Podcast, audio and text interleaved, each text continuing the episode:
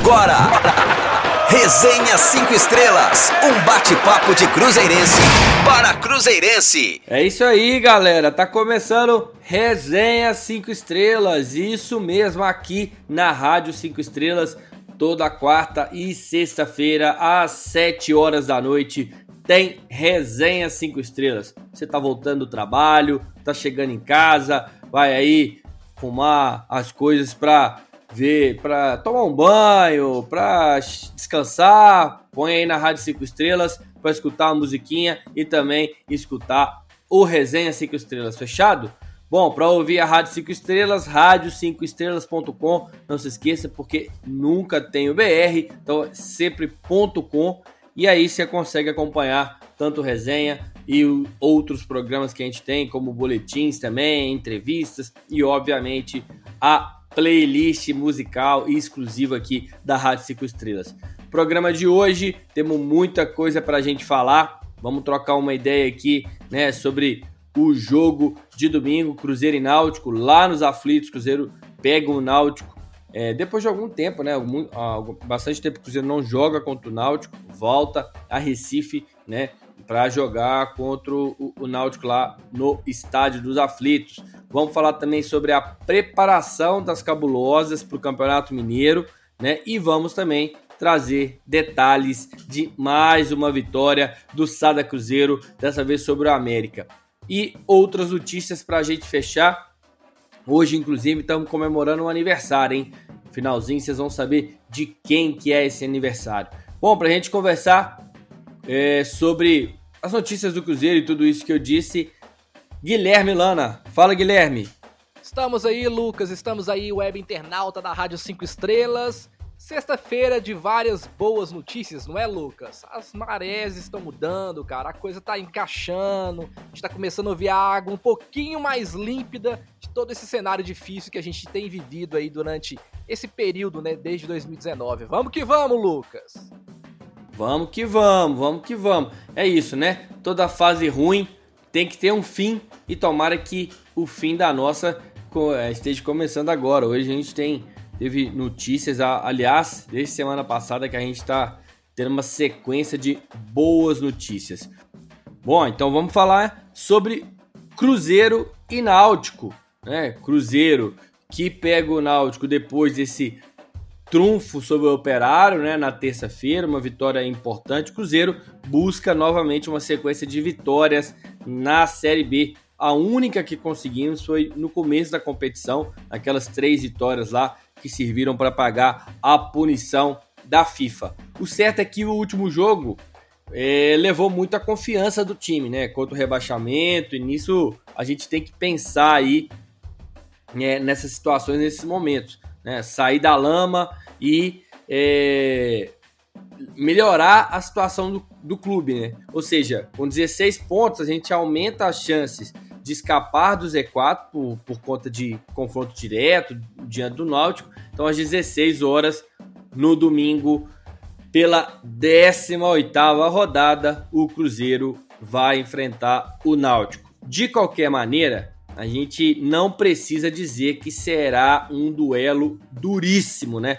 O Timbu tem historicamente aí é um adversário difícil de bater nos aflitos. Ó, já tem, né, nós mesmos já tivemos muita dificuldade de ganhar deles lá em Recife. E mesmo fazendo um campeonato irregular, o Náutico pode complicar para o nosso lado. No entanto, é curioso, mas o Náutico tem apenas duas vitórias dentro da competição, né? Dentro de casa, na verdade, né? Dentro de casa, o Náutico tem apenas duas vitórias na competição, o que foge aí das tradições do Timbu. São quatro empates, duas vitórias e duas derrotas jogando lá em Recife. Venceu somente o Figueira na sétima rodada por 1 a 0 e o Botafogo de São Paulo na nona rodada por 3 a 1. Os números são ruins, né? Mas não é para a gente animar muito, porque o Cruzeiro também tem somente uma vitória a mais é, que, o, que, que, o Náutico, né? É, dentro de casa, que a gente só ganhou de Botafogo São Paulo, né? O Vitória e a Ponte Preta. Falando ainda sobre a, a, a campanha, assim como o Cruzeiro, a, o pessoal lá de Pernambuco, né? O time pernambucano, a equipe pernambucana venceu na rodada anterior, fora de casa, 1 a 0 sobre o Oeste. Né, o gol foi do Chiesa, você se lembra bem dele, já passou aqui quando era novinho. Chiesa, inclusive, deu uma entrevista essa semana falando que se arrepende de algumas atitudes erradas de quando esteve aqui no Cruzeiro. Então, é, hoje o Chiesa, já mais velho, tá lá no Náutico, o time que o revelou. Atualmente, é, o Náutico está em 15 lugar com 18 pontos, são 4 vitórias, 6 empates e 6 derrotas. Já o Cruzeiro, que iniciou com menos 6 pontos, né? A gente é, tá é, com somente. A gente ganhou 6 duelos, né? 6, 6 partidas, empatou 4 e perdeu 7. Lana, Lana, Lana, como é que você vê esse confronto diante do Náutico? Dá um panorama geral aí pra gente sobre a situação do elenco. Pois é, Lucas. Para domingo, né, o Cruzeiro não vai ter o Maurício, né? É o jovem meia armador foi convocado para a seleção brasileira, então ele desfalca o Cruzeiro no domingo e também na partida contra o Paraná, né? Na última rodada da Série B. Em contrapartida, a equipe terá a volta do Daniel Guedes, né? O lateral direito estava suspenso com o terceiro cartão amarelo e já está em Atibaia junto com o restante do elenco, assim como o goleiro Vitor Eudes. O Cáceres ainda está em fase final de recuperação, continua fora, e o Manuel em isolamento né, por conta do Covid também desfalca a equipe, né, Lucas?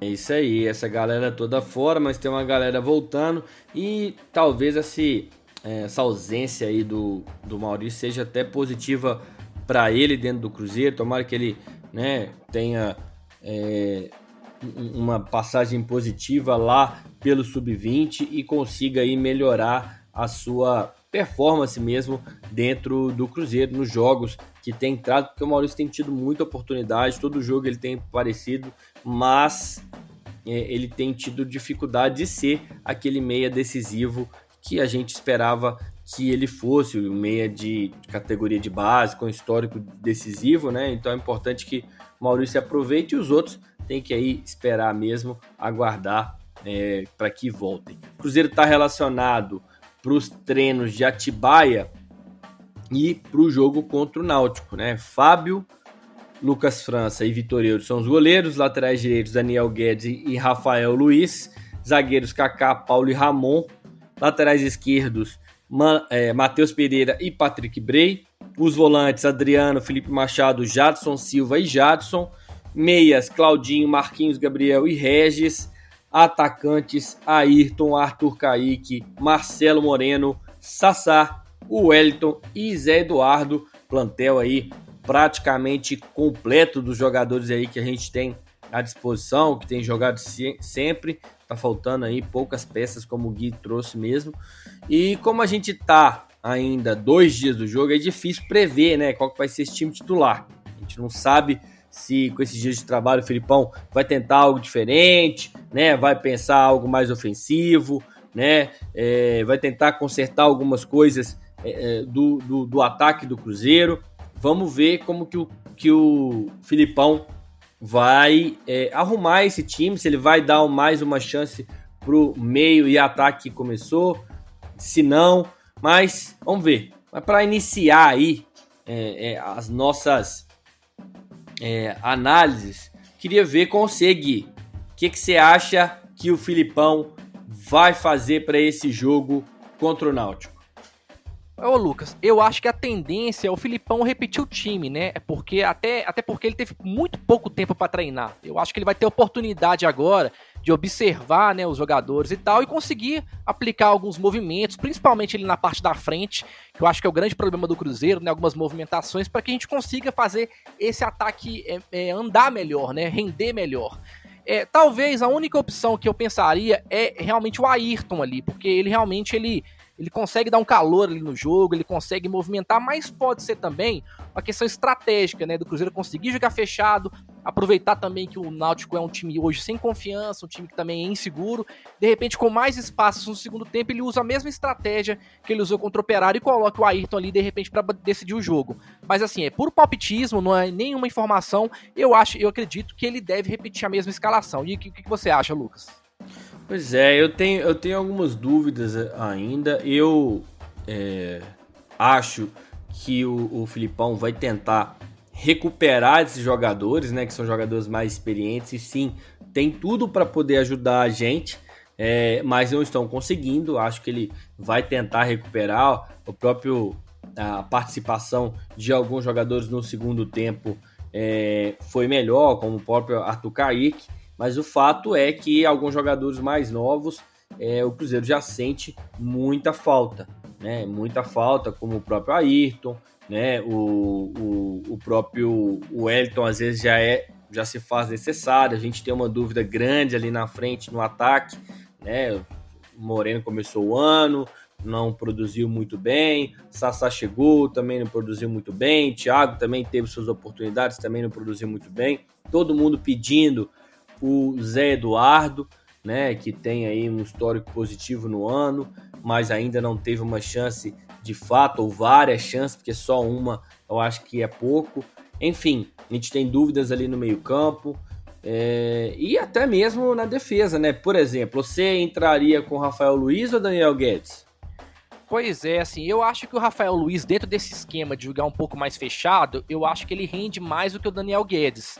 Eu acho o Daniel Guedes um cara mais ofensivo, assim. Eu acho que pode ser dentro dessa estratégia do Filipão de jogar com mais espaço no segundo tempo, né? Jogar fechadinho, jogar no erro do adversário. De repente o Daniel Guedes ele consegue, ele consiga produzir, assim como o Ayrton, mais no segundo tempo, com espaço mais aberto, né? com campo ele poder jogar e chegar bem ofensivamente, porque defensivamente eu acho o Rafael Luiz um jogador melhor que o Daniel Guedes nesse momento, né? Acho que o Daniel Guedes também está em recuperação, ficou muito tempo sem jogar.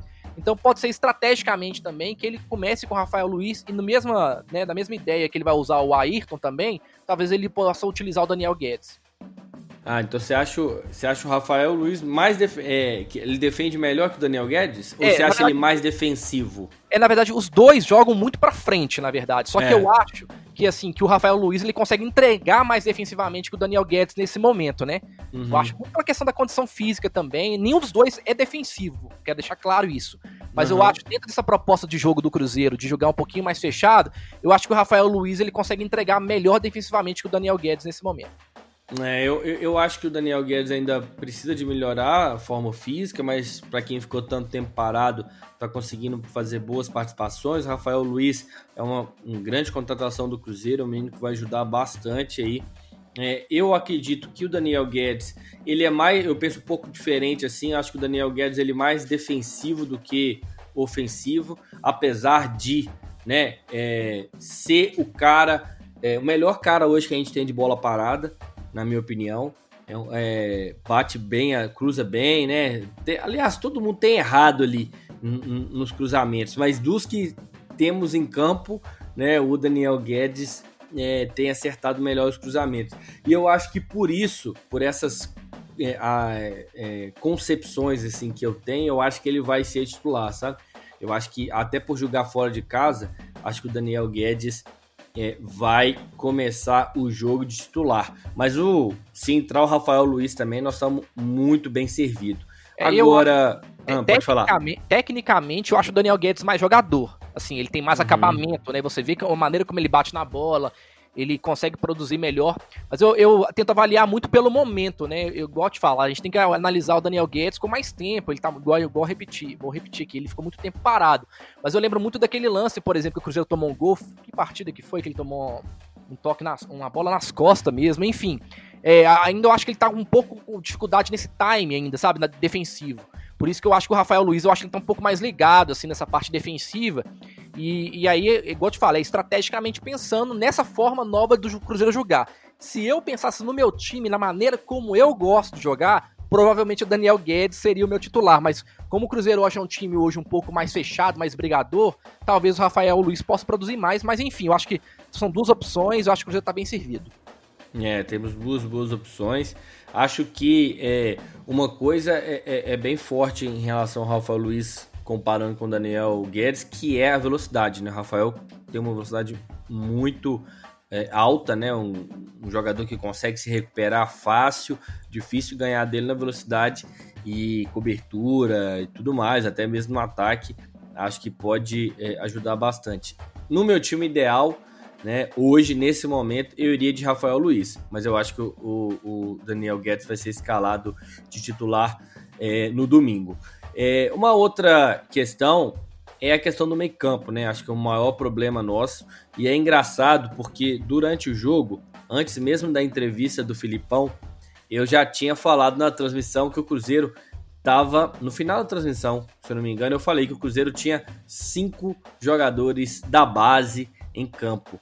E depois o Filipão falou, né? Ele falou justamente isso. Ele fez um diagnóstico ali inicial, né? E falou sobre o fato é, da equipe estar tá com muitos jovens, né? E até comparou o perfil do elenco é, do Cruzeiro com o Operário, falando justamente isso, que o Cruzeiro é, tinha apenas um jogador de 18. É, desculpa, que o Operário tinha apenas um jogador de 18 anos no sistema defensivo, enquanto o Cruzeiro tinha cinco jovens na linha de defesa. Ele estava falando de Rafael Luiz, de Kaká, né, de Matheus Pereira e também de Jadson Silva e de Adriano. Né? Então são jogadores ali da base. É, e para isso, para a gente falar sobre essa questão de juventude, de maturidade, vamos escutar a opinião do Leonardo Jimenez, Léo na geral. Fala comigo, Léo. Fala, galera. O Cruzeiro venceu o Operário na última partida o Filipão já já desencadeou da cabeça de todo mundo de que o Cruzeiro precisa reforçar o seu elenco e principalmente com jogadores experientes. É, grande parte da torcida pede, inclusive eu, jogadores novos como Zé Eduardo, Jadson no meio-campo, Jadson com M no final, não é aquele orelhudo não do Fluminense, do Bahia que voltou pra gente. E o Filipão pede jogadores mais experientes. No nome do Thiago Santos, a Rádio Itatiaia até chegou a noticiar ontem de que ele está no radar do Cruzeiro, não ainda não tem uma proposta oficial, mas que é um cara que a diretoria e a comissão técnica estudam para ser no, negociado, talvez. Então, Marquinhos Gabriel foi uma opção que o Filipão utilizou no primeiro jogo. Então, o Filipão optou por pegar caras mais rodados para pelo menos dar uma segurada no seu primeiro jogo. Deu certo. Em certos pontos, podemos falar que Marquinhos Gabriel não jogou bem. O próprio Arthur Kaique eu não achei que foi tão bem assim, fez o gol da vitória, mas eu acho que ainda está devendo. Só que o Filipão nós já sabemos que ele tem essa forma de trabalhar, de trabalhar com caras mais experientes. Não é um cara que costuma lançar muitos jogadores, ele prefere caras mais prontos, mesmo tendo alguns defeitos já conhecidos. Então o Cruzeiro vai precisar reforçar o seu elenco. O Filipão já chegou com essa exigência, pelo que eu apurei, né? E pelo que outras Fontes de, de informações do Cruzeiro também já noticiaram. O Cruzeiro precisa reforçar o seu elenco, especialmente no ataque, ao meu ver.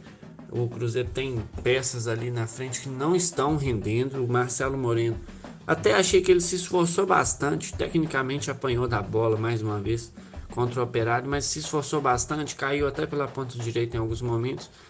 Então o Sassá não. É, o Sassá é aquilo ali, aquele tromba com o zagueiro, mas apanha da bola a vida inteira, não é igual o Moreno que só agora no final de carreira. Zé Eduardo não tem chance. Então o Filipão já fala aí em alguns reforços. Então é uma equipe que precisa ter essa mescla assim. E hoje, apesar de eu não achar que os jogadores jovens do Cruzeiro estão comprometendo, eu também concordo com o Filipão de que precisamos trazer caras mais experientes, chamar a responsabilidade apesar de que os nossos estão chamando a responsabilidade. Matheus Pereira entrou com muita personalidade, Rafael Luiz ainda precisa aprender muita coisa, mas é um cara que ele não esconde do jogo.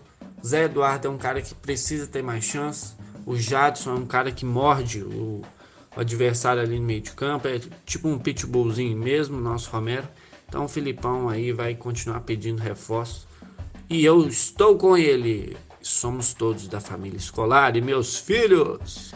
Valeu, Léo, valeu, meu amigo, tamo junto.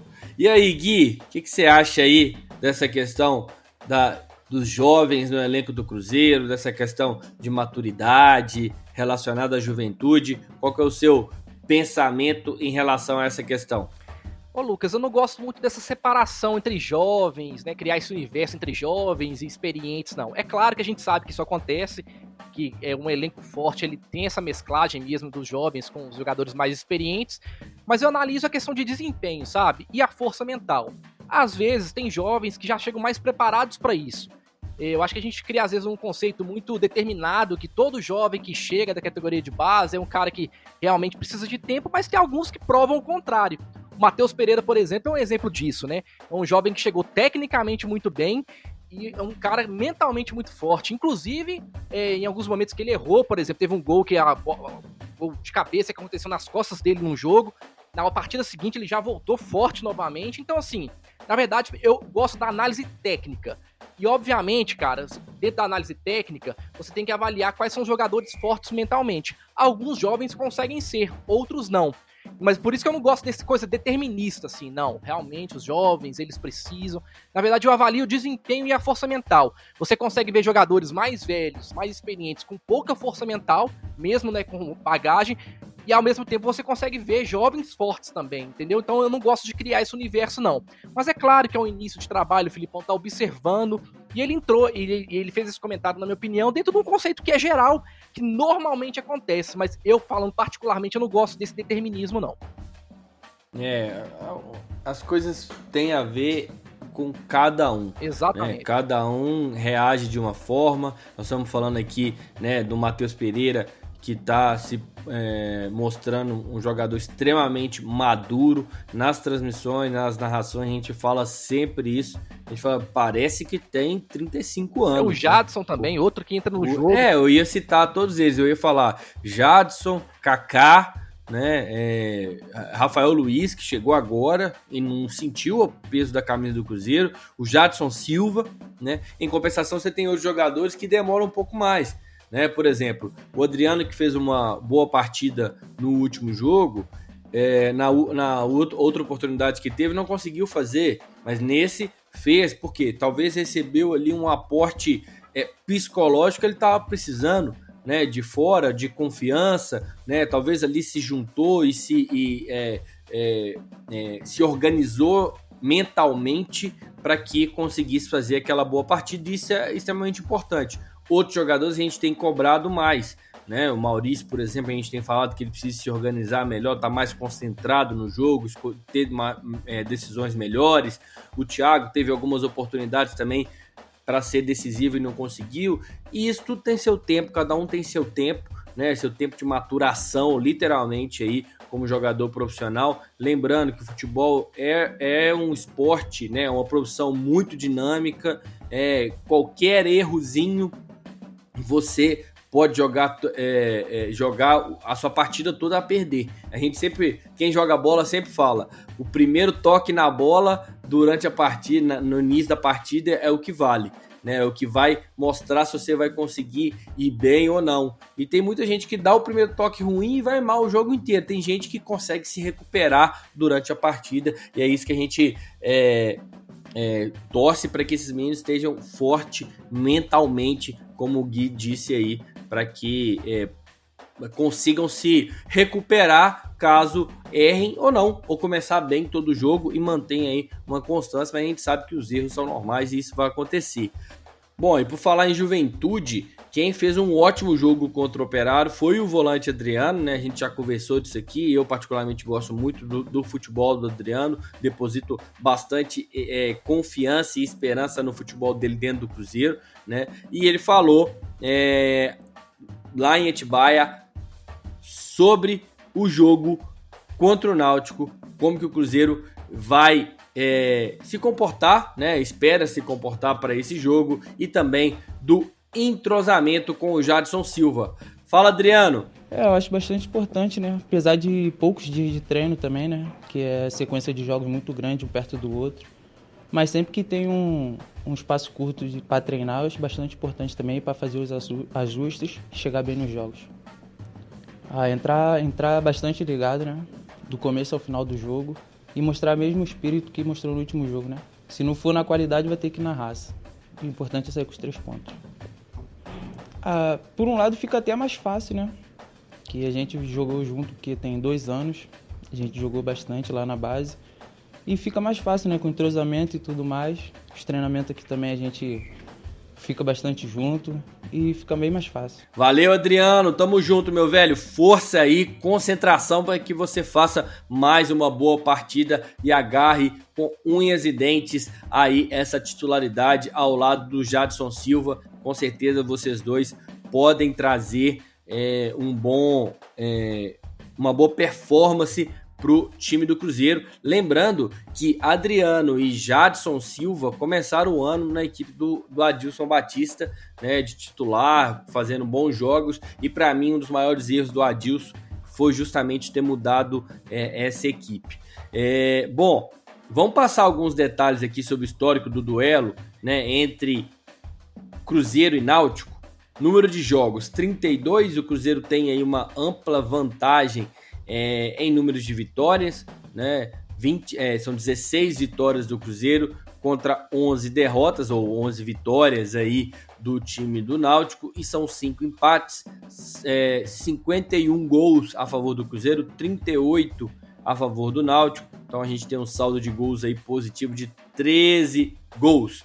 Em Recife foram 16 jogos, em BH 15, né? Então aí metade metade vitórias né, em BH, o Cruzeiro teve 13, não é isso, Gui? Você quer passar pra gente aí como é que foi esse confronto aí é, em Recife e em BH? Pois é, assim, é pra gente ver a noção, tanto que é difícil jogar nos aflitos em, em Pernambuco, o Cruzeiro jogou duas vezes, aliás, jogou 16 vezes em Recife, conseguiu apenas duas vitórias, três empates e 11 derrotas. Então o Cruzeiro tem muitas dificuldades historicamente de jogar né, nos aflitos. E em Belo Horizonte já é o contrário, né? O Cruzeiro tem 15 jogos, o Cruzeiro venceu 13, empatou duas e não perdeu nenhuma invicto em Belo Horizonte contra o Náutico.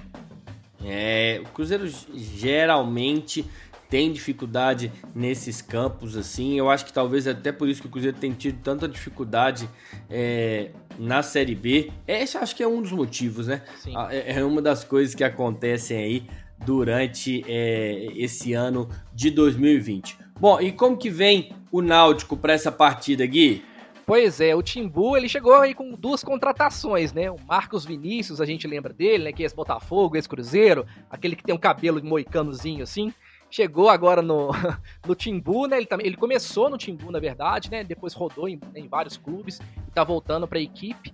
É, saudades dele, Lucas? Acho que não, né? Não, é, acho que não. Ah, na verdade, assim, o, o Marcos Vinícius, a, a, né? galera.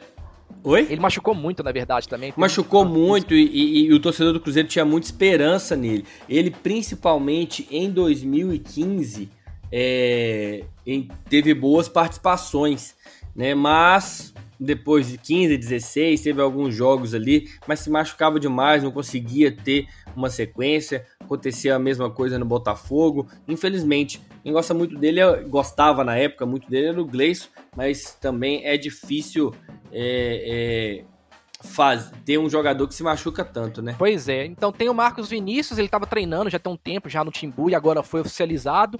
E também tem a, o lateral esquerdo que chegou agora, o Igor Miranda.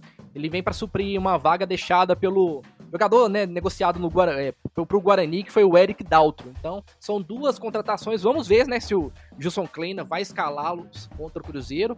Mas assim, o Náutico no geral, Lucas, ele passa por problemas parecidos com o Cruzeiro em relação à forma de jogar, dificuldade de transição, dificuldade de fazer gol. E é uma equipe também que vem com uma grande reformulação, né? Assim, a gente para pra analisar aí, você vê que é um time que ele tem já acabou perdendo vários jogadores aí, e, por exemplo, assim, coletivamente eu não acho o Náutico uma equipe muito boa. É uma equipe que ela tem. Ela é insegura, né? Por exemplo, ela chegou a ficar 30, é, 30 dias sem fazer um gol. Então, olha para você ver, é uma oportunidade que o Cruzeiro tem de pegar uma equipe segura, por mais que tenha vencido o último jogo. E falar em reformulação, por exemplo, saíram o, o, é, saíram o Salatiel, emprestado ao, Re, ao Remo, ao Josá e ao Fernando Lobardi, teve contratos rescindidos os dois, né? O atacante Júnior Brites, o meia Lucas Paraíba, o volante Vaguinho, os zagueiros Rafael Ribeiro e Diego Silva estão entre os cotados a deixarem o clube. Além do executivo de futebol, né, o Ítalo Rodrigues, que também deixou a equipe. Então tá assim num problema, num momento conturbado náutico, né, apesar dessa última vitória. Então, assim, vai ser um duelo, na minha opinião. Jogo feio novamente. O campo dos aflitos é um campo que dificulta né, ter um jogo mais agradável. Então eu acredito que o jogo vai ser um muito perfil do jogo do Operário. E o Cruzeiro é aquela coisa, a oportunidade que tiver, ele tem que matar o jogo. É, vamos ver. A gente que tem feito, é, é, jogado, na verdade, né, em campos, é, em sua maioria, muito bons, né? A gente é, até, até me surpreendeu, assim, uh, os campos da Série B. Eu achei que a gente iria pegar campos piores, mas teve alguns campos que a gente pegou que não estavam nada, nada bem, né? Tipo, confiança, né? O próprio lá em Caxias, né? O Brasil de Pelotas, na verdade. Sim. O, lá em Pelotas o, o, o campo não estava bom. Enfim, vamos ver como é que vai ser esse lá, esse campo do Náutico. Geralmente, os, a, o Estado dos Aflitos não é um campo bom, né? Não é um gramado de qualidade, mas quem vai, quem sabe, né? Eles vão melhorar isso aí. Enfim, é isso. Lembrando que o jogo é, é neste domingo às 16 horas, né? Partida aqui com narração exclusivaça, né? Da Rádio 5 Estrelas e também aí no canal oficial do Cruzeiro.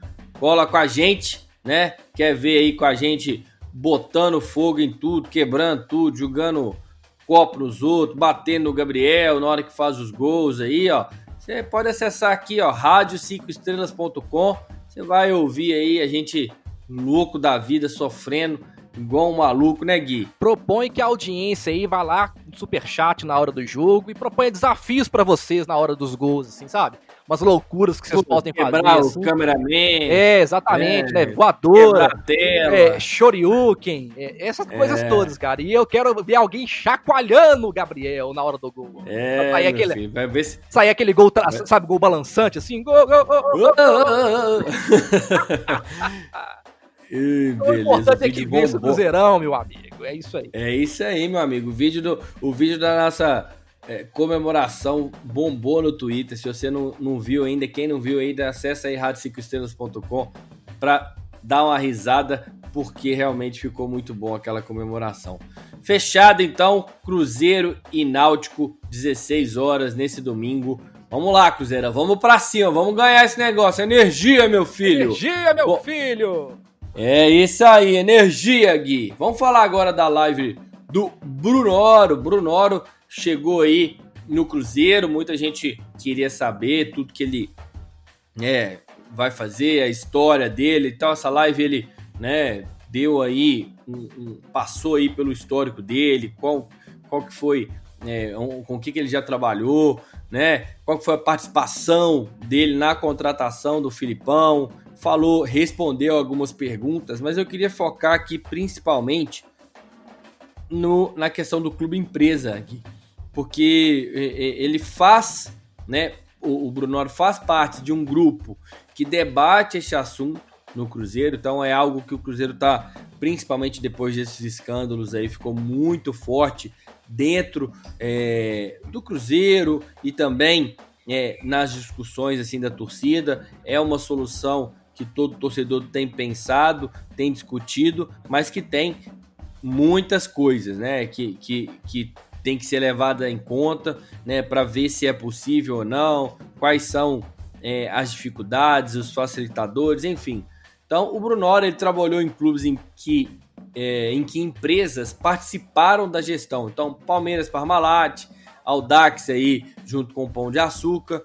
Porém, ele afirmou que o clube empresa não precisa ser a saída para todos os clubes, mas que é fundamental né, ter um pensamento empresarial. Então, o que, que é o mais importante do que ser é, de, do que ser realmente uma SA, né? Ou, ou ter realmente ali transformar o, o, o, clube social, né? O clube, a, a, o modelo que a gente tem hoje, né? Em é, empresa, em clube empresa. É realmente a mentalidade. Se a gente se comportar, né? é, como empresa, as coisas já, já são meio caminho, meio caminho andado. No entanto, ele ressaltou aí que pode ser um caminho para o Cruzeiro, porque isso gera confiança dos investidores, né, pelo processo de compliance, né? Então, para quem investe, dá muita segurança e o papel dele é trazer aí essa experiência que ele tem para ajudar a chegar no projeto ideal para o clube. Mas este ideal passa por coisas extras aí, que são aprovação de lei no Senado, no Congresso, sobre os quais dois é, modelos serão permitidos no Brasil, mas pode ser sim uma saída, uma modernidade, uma inovação. Como é que você vê essa questão do clube empresa, Gui? É, é, é algo que você acredita que possa ser implantado no Cruzeiro? Na verdade, tem que ser estudado, né, Lucas? Assim, é, justamente o Brunoro fala uma coisa que eu acho muito importante. Existem várias maneiras de você falar sobre clube empresa, né? Os formatos de clube empresa. Mas, assim, a gente tem que respeitar a tradição do Cruzeiro, o tamanho do Cruzeiro, para que, assim, um clube empresa não é aquele que vai chegar aqui, né? O Cruzeiro vai dar, né? Vai dar toda a porcentagem e de repente ele vai mandar e o clube não vai ter nada, entendeu?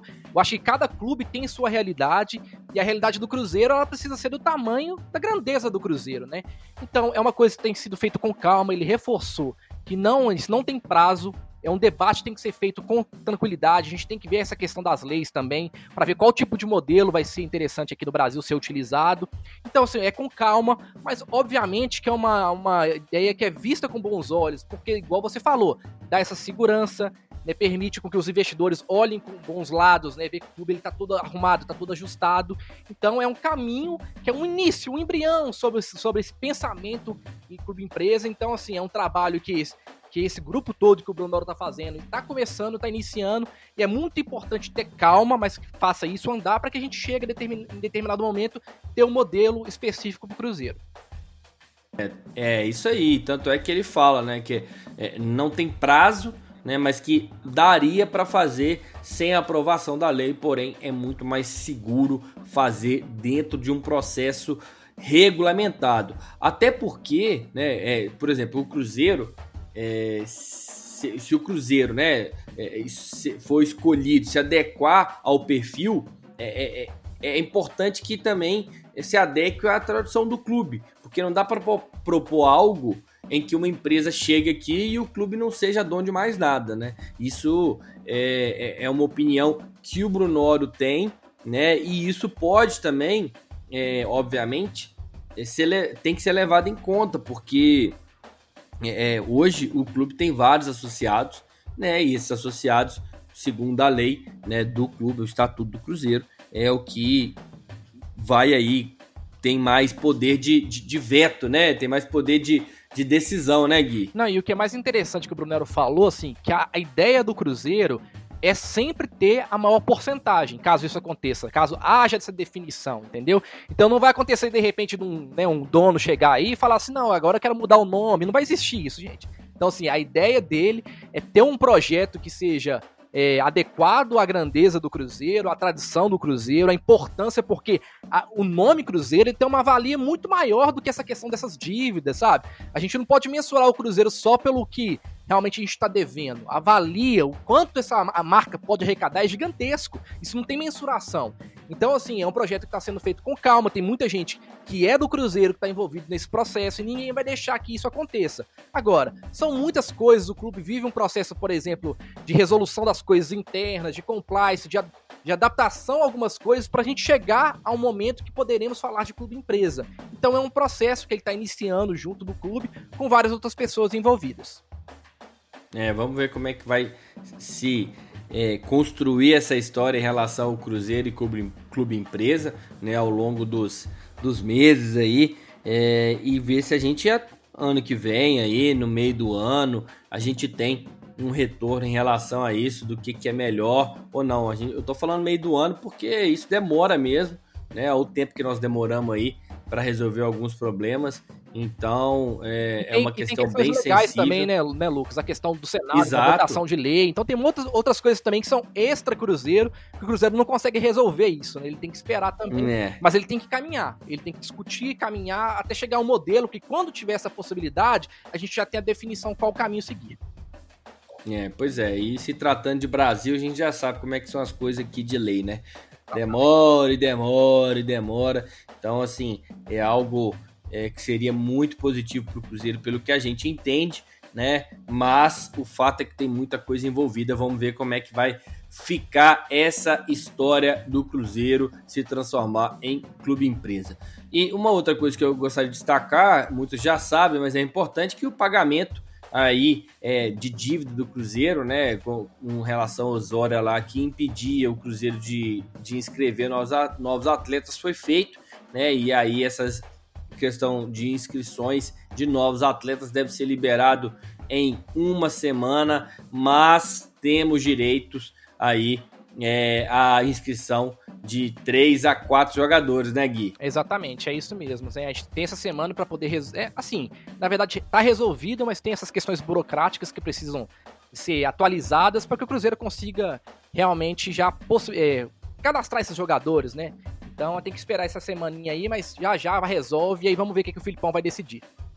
Vamos ver, porque a escolha do Filipão Vai ser difícil, a gente já tá vendo algumas movimentações aí. Daqui a pouquinho a gente fala sobre isso. Vamos falar sobre futebol feminino agora, né? Depois da participação no Brasileirão e um breve descanso, as cabulosas já retomaram aí a preparação para o próximo compromisso da temporada, que será o Campeonato Mineiro. E a equipe do, do Cruzeiro, né, as cabulosas, se apegam aí ao bom trabalho da atual comissão técnica com o técnico Marcelo Frigério. As cabulosas estão invictas. Ele chegou recentemente, né? Conseguiu aí bons resultados. O Cruzeiro quase se classificou. Então ele aí conseguiu é, fazer e melhorar, né? É, ajudar aí a equipe a chegar é, numa melhor colocação, se garantindo aí na série A do Campeonato brasileiro. Só para a gente recapitular, no brasileiro nós ficamos em décimo lugar com 23 pontos, apenas um ponto da zona de classificação. E quem vai falar melhor sobre isso para a gente é a Mariana Silva. Fala Mari, dá para conquistar esse bicampeonato aí do Campeonato Mineiro? Fala pessoal da Resenha 5 Estrelas, tudo bem com vocês? Vim aqui para falar um pouco sobre a perspectiva do Cruzeiro no Campeonato Mineiro Feminino. A competição vai começar em breve, está prevista para ser iniciada no dia 14 de novembro. O Cruzeiro é o atual campeão, portanto, vai em busca do bicampeonato. Infelizmente, desta vez a competição contará com somente cinco equipes. Isso é importante para a gente pensar a valorização que ainda falta é, da FMF, da Federação Mineira de Futebol, para com o futebol feminino. Bem, a competição vai ser realizada em três fases diferentes. A primeira delas vai ser em turno único, onde as cinco equipes vão se enfrentar e as quatro primeiras colocadas vão se classificar para as semifinais. As semifinais contará com partidas de ida e volta. A decisão será em jogo único e na casa da equipe que tiver feito a melhor campanha. O Cruzeiro entra muito forte, como eu já disse, é o atual campeão. E esta é uma ótima oportunidade para a gente observar a sequência de trabalho do Marcelo Frigério com a equipe do Cruzeiro. Lembrando que ele vem fazendo uma campanha muito positiva com a equipe. Até então, foram quatro partidas no comando do Cruzeiro, com três vitórias e um empate. Está invicto. Então, como eu já disse, esta vai ser uma ótima oportunidade da gente observar a sequência de trabalho que ele vem fazendo com a equipe. E outra coisa, o Cruzeiro diferente de América e Atlético, é, disputará somente o Campeonato Mineiro, assim como o Ipatinga e o Futebol, que são os outros adversários. Bem, gente, é isso e até a próxima. Valeu, Mari. Vamos aí, né? Torcer para que as meninas façam um grande campeonato mineiro. Show de bola. Sorte para as meninas. Sada Cruzeiro, vamos falar sobre eles que nunca nos decepcionam, né? Cruzeiro bateu a América sem grandes dificuldades nessa quarta-feira, na final do troféu Super Vôlei, no duelo é, aqui de Minas Gerais. Então foi realizado na noite de ontem, né? Na, na Arena na Arena Minas, né? Exatamente, então... foram as quartas de final, né? O Cruzeiro conseguiu bater ali o América. Então o Cruzeiro passou pra semifinal agora, Lucas. É, meu amigo. E agora, mano? Como é que vai ser aí? Conta pra gente como é que foi esse jogo, né? E qual que é o próximo jogo do Sada Cruzeiro. Pois é, foi uma vitória tranquila do Sada Cruzeiro, né? Ele cumpriu essa superioridade que já havia acontecido no Campeonato Mineiro, então o Cruzeiro venceu na, na 3 a 0 parciais de 25-16, 25-12 e 27-25, né? É, no primeiro set, assim, os ataques, né, Lucas, eles prevaleceram sobre, os sistemas defensivos. E a vitória do Cruzeiro, ela se deu muito com a boa sequência do cubano Lopes, né? O Lopes, ele tem uma potência no saque. Teve um saque, eu acho, eu não lembro de qual jogo que foi, foi do Campeonato Mineiro agora. Que na boa, que nem, assim, é, o tempo de reação do jogador profissional é muito rápido, né, no jogador de vôlei, mas mesmo assim o cara não conseguiu nem enviar a bola. Ele tem uma mão pesada, cara, é incrível. Depois, quem não tiver condição de reparar, depois repara nisso. É, o saque dele é um, é um dos grandes trunfos do Cruzeiro, né? Falando, voltando... Com certeza. E o Lopes, e o Lopes foi, é mais um achado aí do Marcelo Mendes, né? É. Que tá sempre substituindo na altura aí os jogadores que é, chegam ao Cruzeiro e se destacam e saem. O Marcelo Mendes vai lá no mercado, junto com a, a diretoria do Sada, e acha um jogador para substituir a altura. Exatamente. Aí seguindo ao jogo, Lucas, o segundo set, a gente começou ainda melhor, né? A gente manteve o mesmo nível do final do primeiro set. A gente começou defendendo muito bem, trabalhando bem nos contra-ataques, e logo assim no segundo set a gente abriu 8 a 3 e assim, o Cachopa, ele entrou bem no jogo, assim, né? Na verdade, ele elevou o nível dele nesse segundo set, então ele foi trabalhando, foi matando o time adversário, assim, com as, com, né, com as levantadas dele, os, os, bloqueios não conseguiram achar de jeito nenhum o ataque do Cruzeiro, e a gente conseguiu vencer o segundo set por 25 a 12, uma superioridade, assim, descomunal, vamos assim dizer, né? E o último set foi um, um set um pouco mais complicado, o América ele equilibrou a partida, mas mesmo assim, nesses momentos cruciais, né, a, a equipe do Sada é uma equipe muito experiente nesses momentos, e a gente conseguiu vencer por 27 a 25, errando menos ali. Então foi um set mais complicado, mas uma vitória tranquila do Cruzeiro por 3 a 0 e o Cruzeiro entra em, em quadra, né? Acostumado a falar campo, entra em quadra hoje às 9h30 para poder enfrentar o Blumenau na semifinal, né? Aqui na Arena Minas. O torneio está tá sendo todo realizado por aqui. Vamos torcer para o Cruzeiro chegar a mais uma final e quem sabe ganhar mais um título. É ou não é, amigão? É isso aí, meu filho. É isso aí. Vamos torcer mais um por mais um título aí do Sada Cruzeiro. Tenho dúvidas nenhuma que o Cruzeiro aí vai conquistar mais um título. E quem sabe a gente tem uma, uma final mineira, né? O Minas tá na outra semifinal. Vamos ver se a gente consegue aí. E se vier, meu amigo, é, já sabemos que esse time do Minas já tomou é, um, um, um vareio de vôlei aqui no, na final. Vamos lá, vamos enfrentar mais essas equipes aí. Tomara aí que o Cruzeiro consiga mais um título. Vamos chegando agora para as últimas notícias. O Jean oficialmente não é mais jogador do Cruzeiro. O Jean, meio-campo, né? Realmente é, teve uma passagem curta pelo Cruzeiro, infelizmente, estava se destacando aí, né? Entre os jogadores importantes, a torcida estava sempre pedindo ele, conseguia fazer bastante viradas de jogo, né? Bons passes, mas infelizmente aí o, o Jean teve uma lesão e acabou é, tendo que fazer uma cirurgia e aí é, oficialmente ele já não é mais jogador do Cruzeiro, né? Já deu aí no bid, né? Que informou essa rescisão, de contrato é, do volante com o Cruzeiro. E aí o clube confirmou a situação em uma nota oficial, né? Que chegou em acordo com o Palmeiras, foi encerrado o empréstimo com o atleta e que é, desejando aí, né? Que ele se recupere da lesão é, do joelho esquerdo lá em São Paulo e que dê tudo certo, né? O Cruzeiro agradeceu o profissionalismo e dedicação e desejou sucesso aí na sequência da carreira. Felizmente não deu pro Jean, né, Gui? Pois é, é um jogador que eu gosto muito, assim. Eu, eu, lamento muito pela carreira dele e é um cara que tem uma postura extremamente profissional, né? Sempre vou lembrar daquela entrevista dele chamando a responsabilidade em relação aos jovens, né? Tipo assim, deixa que a gente segure e vocês joguem, fiquem à vontade. Ele sabe, ele foi jovem também. Então é um momento difícil na carreira dele, porque é uma sequência de contusões muito graves, né? Só desejo sorte ao Jean mesmo, um cara muito profissional, que ele consiga se recuperar isso para dar prosseguimento para sua carreira.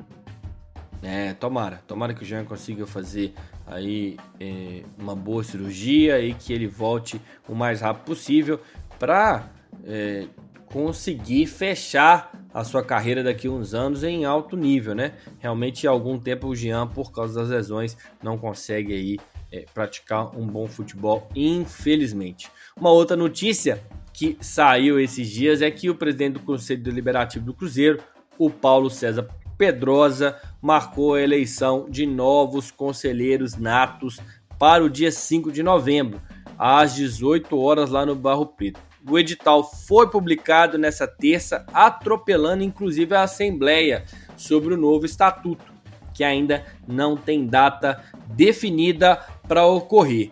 Obviamente, essa, né, essa decisão, esse, essa convocação aí, né, é, repercutiu é, bem, for, bem forte de maneira negativa aí, né, entre os torcedores, né, é, inclusive o, o Cruzeiro também, né, a, a diretoria né, atual soltou uma nota oficial dizendo que é contra a eleição neste momento.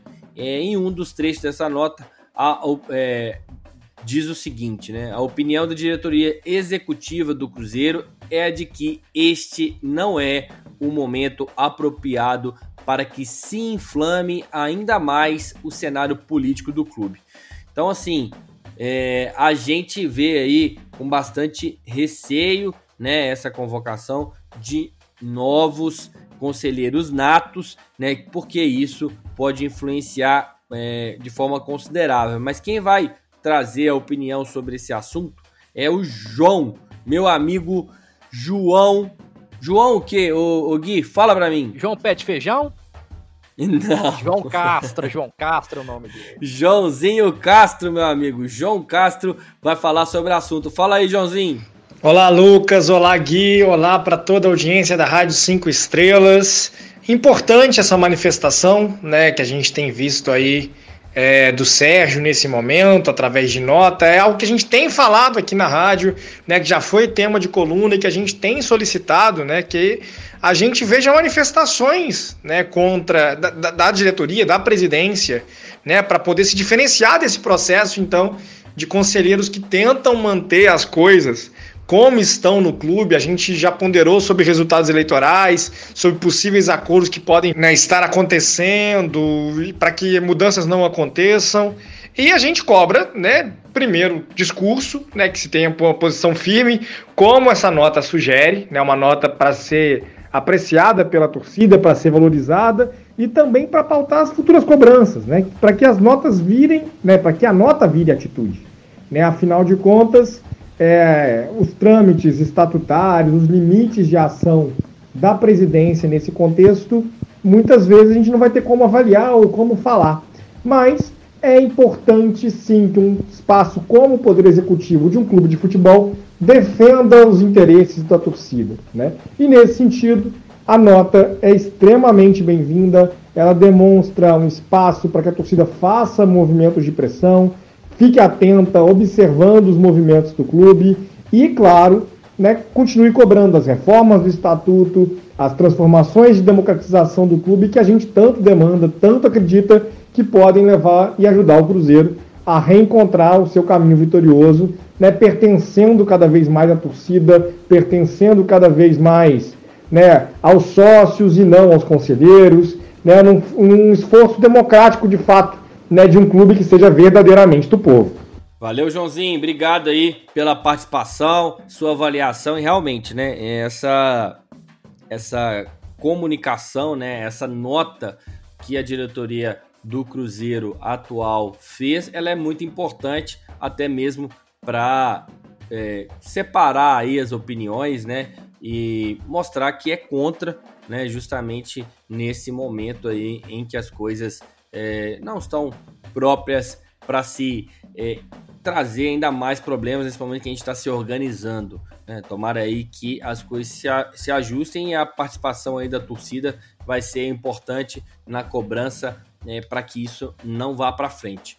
Bom, outra notícia é que o Cruzeiro fez acordo com a Procuradoria Geral da Fazenda Nacional para equacionar as dívidas com a União.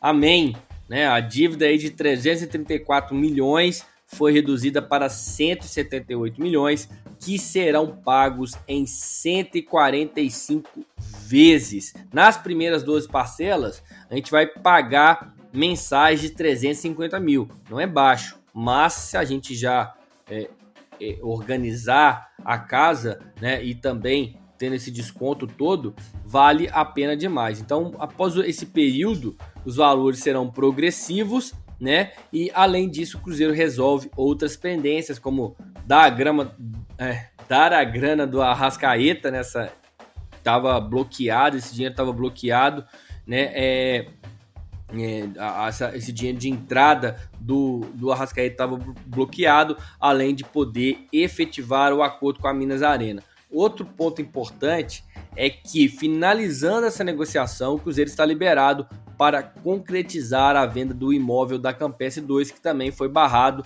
né, é, diante de tudo, todos os problemas que a gente estava vivendo, e essa venda pode render cerca de, é, cerca de 15 milhões ao clube. É, o Sérgio Santos Rodrigues, Rodrigues emitiu aí uma nota agradecendo nas redes sociais né, ao Flávio Gamboge, Danúvia Paiva e João Paulo Almeida Melo, né, que advogado aí que conduziu o acordo pelo Cruzeiro. Notícia muito boa, né, Gui? Excelente, talvez uma das notícias mais importantes do ano, né, Lucas? Porque todo o dinheiro que o Cruzeiro poderia arrecadar estaria travado por conta desses problemas com a União, né? Então foi um momento importante, tem que parabenizar todos que conseguiram, né? Eu não sei se o Sérgio vai divulgar como ele conseguiu é, realizar esse acordo, assim, se o Cruzeiro teve é, qual tipo de apoio, qual tipo de influência de repente lá dentro para poder conseguir, né, realizar esse acordo, que ele é, assim, saindo do Profut, um acordo maravilhoso, se a gente olhar pelos números, né, a gente reduziu quase 150 milhões de reais de dívida. Então é uma coisa importantíssima, parabenizar a direção, ao Sérgio. E agora vamos seguir, né, cara? Assim, é, limpando o clube aos pouquinhos, voltando a credibilidade e a gente conseguindo já resolver essas coisas para a gente poder é, realmente ter mais arrecadação, conseguir colocar as coisas em dia e seguir com os projetos do clube. É isso aí. Mais uma notícia boa: o Cruzeiro quitou parte de pagamentos atrasados de jogadores e pagou o setor né, administrativo do Cruzeiro também, do clube, né, que estava atrasado. Agora o presidente Sérgio Santos Rodrigues busca recursos para acertar a última folha de pagamento dos jogadores profissionais que ainda está em atraso.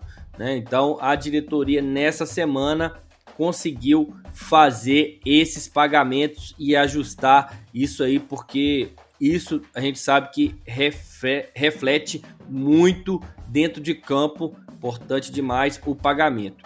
Vamos aqui finalizar nas notícias, né? O, como o Léo Leonardo de Mendes já tinha falado, o volante Thiago Santos, ex-Palmeiras, é um jogador que está sendo especulado no Cruzeiro. Tem muita especulação, é uma negociação difícil, né? O jogador está lá no FC Dallas, nos Estados Unidos, e tem contrato por mais dois anos, mas é um pedido aí do, do Felipão, né? Lá no Dallas ele tem é, é, o vínculo dele prevê a possibilidade ainda de renovação. Outra especulação que está acontecendo é sobre a chegada do William Potker, né, que segundo lá informações da Rádio Gaúcha também foi pedido pelo Luiz Felipe Scolari. Gui, o que, que, você acha desses dois jogadores caso eles cheguem ao Cruzeiro? É, o Thiago Santos é aquele volante bem pitbull, assim, né? Bem Romero mesmo, cara que chega firme.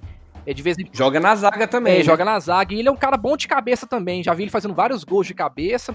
Eu acho que pode ser um jogador é, importante, mas eu acho que o volante que o Cruzeiro precisa mais é um violante. Um violante é ótimo. Um volante, cara, que tenha um pouco mais de aproximação com os meias, né? A gente tá perdendo o Jean agora. Então seria muito bom ter um volante que consiga fazer esse segundo, terceiro volante, sabe?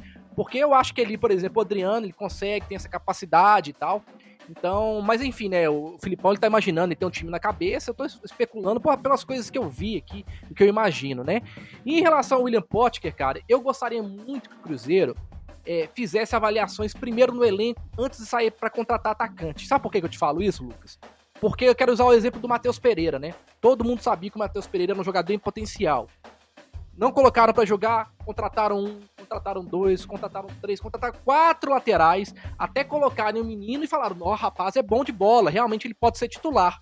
Eu gostaria muito de ver o Eduardo tendo a oportunidade. Porque quem sabe a gente já não consegue resolver um ataque com um menino, né, promissor que tem bons números e de repente a gente economiza essa grana. Porque na verdade o Potker, ele é um jogador de perfil de série B, mas ele vive uma fase muito complicada, né? A torcida do Inter assim, tá doida para despachar ele lá do Rio Grande do Sul.